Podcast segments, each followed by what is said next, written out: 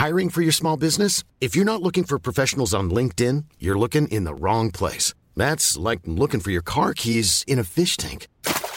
LinkedIn helps you hire professionals you can't find anywhere else, even those who aren't actively searching for a new job but might be open to the perfect role. In a given month, over 70% of LinkedIn users don't even visit other leading job sites. So start looking in the right place. With LinkedIn, you can hire professionals like a professional. Post your free job on linkedin.com slash people today.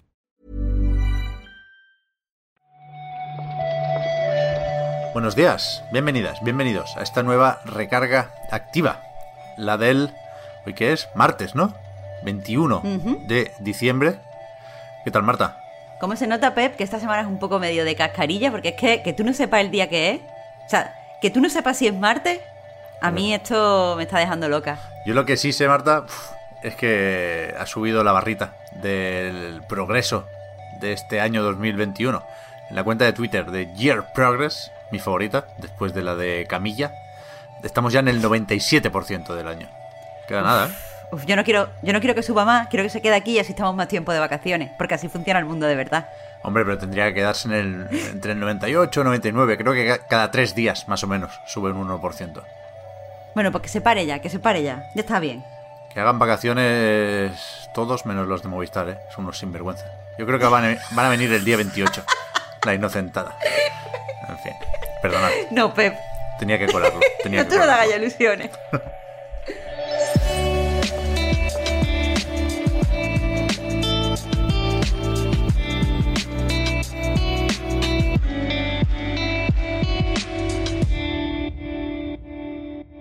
A ver, que, que parecía por la cháchara esta del principio, que no tengamos nada que comentar y al contrario, porque está haciendo bastante ruido la última newsletter de Axios Gaming. Ha estado hablando el bueno de Stephen Totilo con varios empleados y ex empleados de Ubisoft que hablan de... Joder, suena muy dramático, pero bueno, ahora lo explicamos. Hablan del gran éxodo, Marta, en la compañía.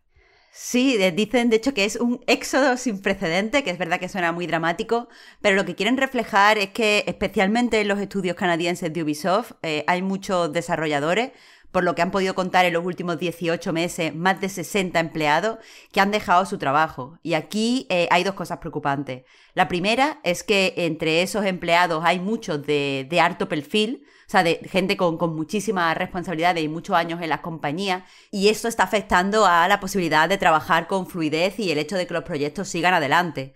El otro problema con este gran éxodo, como lo llaman, es que, eh, bueno, no están eh, recuperando a esos trabajadores con contrataciones, porque en los últimos, o sea, este año se ha contratado a menos de la mitad de los trabajadores que se incorporaron en los años anteriores. Es decir, eh, hace dos años incorporaron a 4.000 trabajadores, el año pasado incorporaron a otros 4.000 trabajadores y este año han incorporado alrededor de, de 2.000. Entonces, no se están cubriendo esos huecos. Hmm.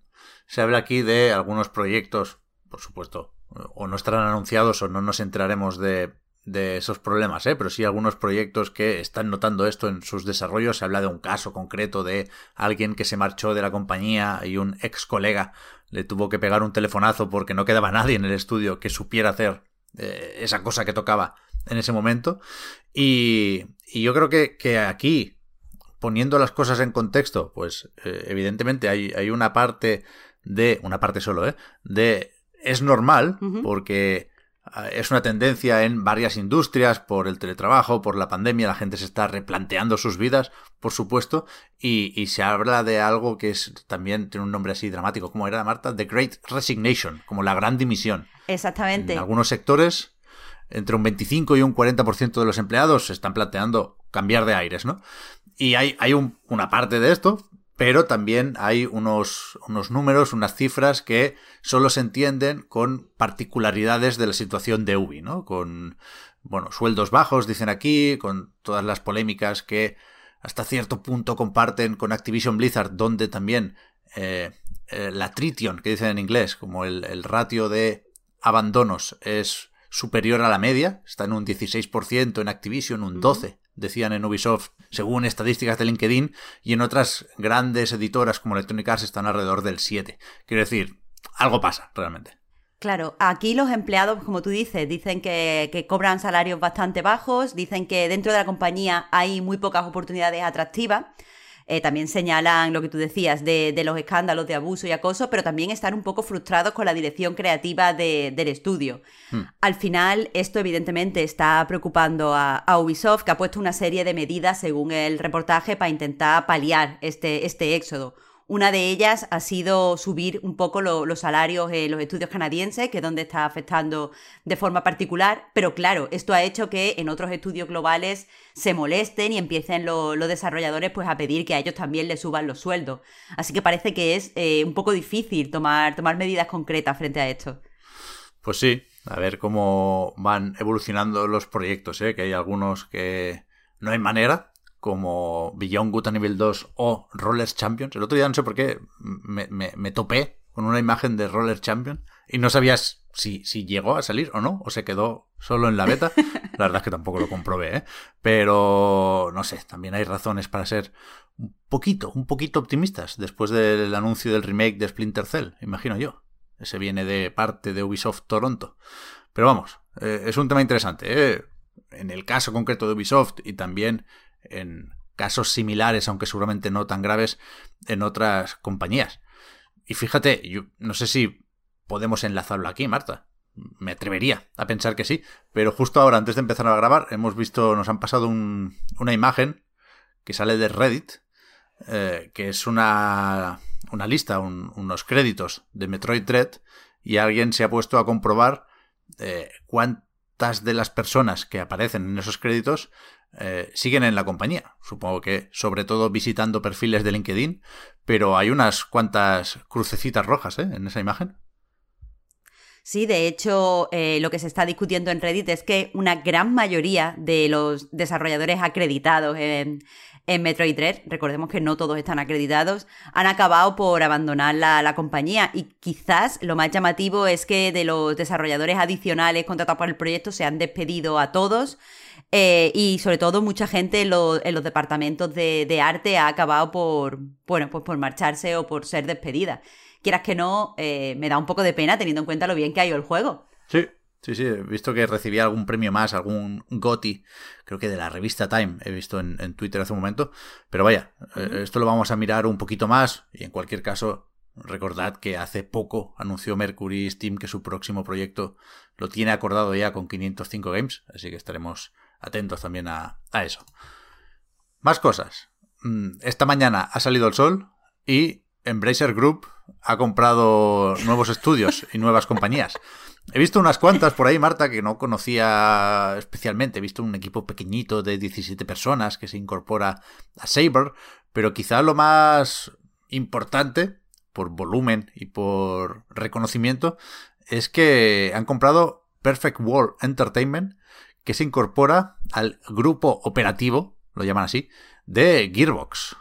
Además, Pep, esta es una compra como las que a mí me gusta, es decir, que nos dan los datitos. Con la factura, Dicen ellos que han comprado... claro, claro, joder, es que ya que lo anuncias, anúncialo bien. Sabemos que ha costado 125 millones de dólares que está bien, ya podemos comparar con otras compras.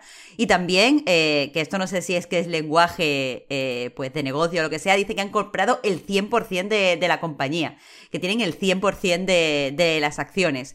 De todas formas, aunque se haya anunciado, eh, tú sabes que estas cosas ah, tienen que aprobarlas, tienen que validarlas ciertos organismos, entonces esto no va a ser efectivo hasta febrero. Yo aquí estaba mirando y no, no tengo muy claro qué han comprado exactamente, porque Perfect World es una compañía china, hasta donde sé, y Entertainment es la división americana. También se habrían quedado con la europea, pero creo que aquí lo que interesa es, por una parte, comprar también Cryptic Studios, que es esta desarrolladora famosa por sus MMO. Últimamente no le salen muy bien, porque hizo aquel de Magic Legends, que se canceló al, poco de empezar a funcionar la beta. Yo lo recuerdo de la época de City of Heroes, hace unos cuantos años, y han, sido comprados y vendidos algunas veces. Y no sé si también, no sé, de hecho, cuánto interés tiene esto, pero que Embracer ya tenía Gunfire Games, los de algunos Darksiders y, y juegos por el estilo, que también hicieron Remnant from the Ashes. Se, celebró bastante, a Víctor le gustó, por ejemplo. y que había editado Perfect Wall, con lo cual igual tenía la IP Perfect Wall y ahora todos se juntan en Embracer otra vez y pueden continuar con, esta franquicia. Vete a saber. Pero aunque sea cada vez más difícil, intentamos eh, seguir actualizando la, lista de adquisiciones de esta buena gente. Más cosas tochas, más números abultados. Tenemos cifras de audiencia de la última gala de los Game Awards. 85 millones, Marta, ¿de qué? exactamente, porque yo, leo live streams, pero ¿eso qué es? Eso creo que es una forma fancy, según he podido leer eh, en Games Industry, de decir espectadores. Porque claro, estos datos los ha soltado Geoff Keighley en Twitter. Entonces, exactamente, él dice 85 millones de live streams y esto supone un incremento del 2%, eh, pues eso, de los espectadores con respecto al año anterior. No es el único récord que se sobrepasa con esta gala del 2021, porque eh, también ha crecido el seguimiento, eh, o sea, aunque donde más se ha, seguido es en Twitch, es cierto que el seguimiento en YouTube a través del streaming oficial ha crecido un 14% y la participación, que creo que esto es algo que, le mola bastante al Joe Kelly, la participación ha, aumentado un montón. Eh, se ha hablado muchísimo en Twitter de, la gala, había 1,6 millones de tweets. Eh, se ha votado más que nunca a los ganadores, ha habido 23,2 millones de, votos de los espectadores y, quieras que no, pues parece que su influencia sigue creciendo. A mí no me, cuadran las cifras para nada, ¿eh? Que eh, alguna forma habrá de entender estos números, pero cuestionaba antes o, o preguntaba qué son esos 85 millones que efectivamente el salto grande fue el año pasado, ¿eh? donde ya se llegó a 83 viniendo de 40 y pico. Pero es que se dice esto, que en Twitch hubo 3,35 millones de espectadores únicos. De 3,35 a 85 hay muchos, ¿eh? O sea, no, no, sé cómo los cuentan, o no sé si están en otras plataformas. Sabemos que ha crecido mucho en, en Asia, donde se ve a través de Bilibili y de Tencent Video, nos dicen. Pero hay algo que se me escapa aquí. Pues tiene, tiene razón, Pets, 3,35 millones en Twitch. No sabemos cuánto se ha seguido en YouTube, pero desde luego ha sido menos, porque Twitch es la plataforma estrella. Así que no sé cómo está contando el Kili los, los espectadores, pero bueno. A mí no me la, a mí no me la da, ¿eh? Sea, lo de Twitch incluye, por cierto, co-streams, aclaran, no, no es solo el canal oficial de los Game Awards. Y en YouTube, para que os hagáis una idea, ¿eh? Son 1,75 millones de horas vistas a tres horas de evento, si divides, sigue costando mucho llegar a 85.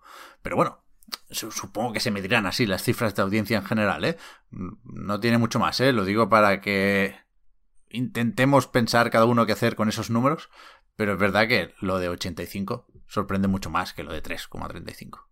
Ya veremos, ya veremos. Hombre, yo sé lo que tenemos que hacer con estos números, empezar a contar nosotros los directos de Anaid igual. 60 millones de visitas. Sí. Ya está. ¿Por qué? Pues que lo cuente. Mil únicos. claro, por supuesto. Bueno, un poco hacer las cosas así por los pelos es lo que ha hecho Nintendo. Con esto acabamos. Una pequeña broma más que otra cosa. Eh, porque leemos que desde Nintendo Japón han empezado a dar recomendaciones para evitar eh, la congestión de los servidores que se prevé de cara a Navidades, ¿no? Y lo mismo no son consejos muy útiles, Marta. Claro, es que aquí el titular alternativo es Nintendo no sabe que el Papá Noé viene un día concreto. ¿Sabes? Nintendo no sabe quién es Papá Noé y entonces nos ha dicho que preparemos todo con, con antelación. Pero es que eso para mucha gente no es posible, Nintendo. Pero se ve que, que cuando se colapsa la eShop o lo que toque, que no te deja hacer cuentas nuevas. Entonces dicen, si quieres hacer cuentas nuevas o quieres descargar juegos, hazlo antes de Navidad. Pero claro, estos consejos deberían ir dirigidos a la gente que espera la Switch como regalo, ¿no? Entonces, no sé, yo me acuerdo cuando era pequeño, si me ponía muy, muy, muy, muy pesado, pero muy pesado, Papá Noel pasaba un día antes. A veces. Creo que lo conseguí un par de años. Con el poder de la mente. Lo conseguí un par de años. con la magia. Entonces, hay un, early access ahí, hay un vacío legal eh, para crear cuentas en, la eShop. Pero bueno, qué sé, Nintendo. Igual no, no hacía falta este consejo. Me ha hecho gracia, me ha hecho gracia. Bueno, sea como sea, no está confirmado que vaya a haber una caída de los servidores. Eso es lo que ellos esperan. Así que, pues quizás no haga falta, quién sabe. Bueno, a ver. A ver. Eh, mañana volvemos, Marta. Mañana es la última ya, ¿no? Penúltima, ¿no? Recarga activa del año. No, no, no, no, no, no, no. No, el 23 es vacaciones ya, ¿eh? A mí no me líes. ¿23 ya es vacaciones? Hombre, esto está rehablado porque yo tengo ya mis billetes para ir a Málaga. Vale, vale, puede no ser. me vaya a liar No, ahora. No, no lo pongo en duda, simplemente no, no lo tenía claro, no lo recordaba. Pero vale, vale, entonces, pues, especial. Especial día 22, mañana. Nos, vemos por aquí, Marta. Gracias por haber comentado la jugada. Muchas gracias a ti, Pep. Hasta, Hasta la la próxima. próxima.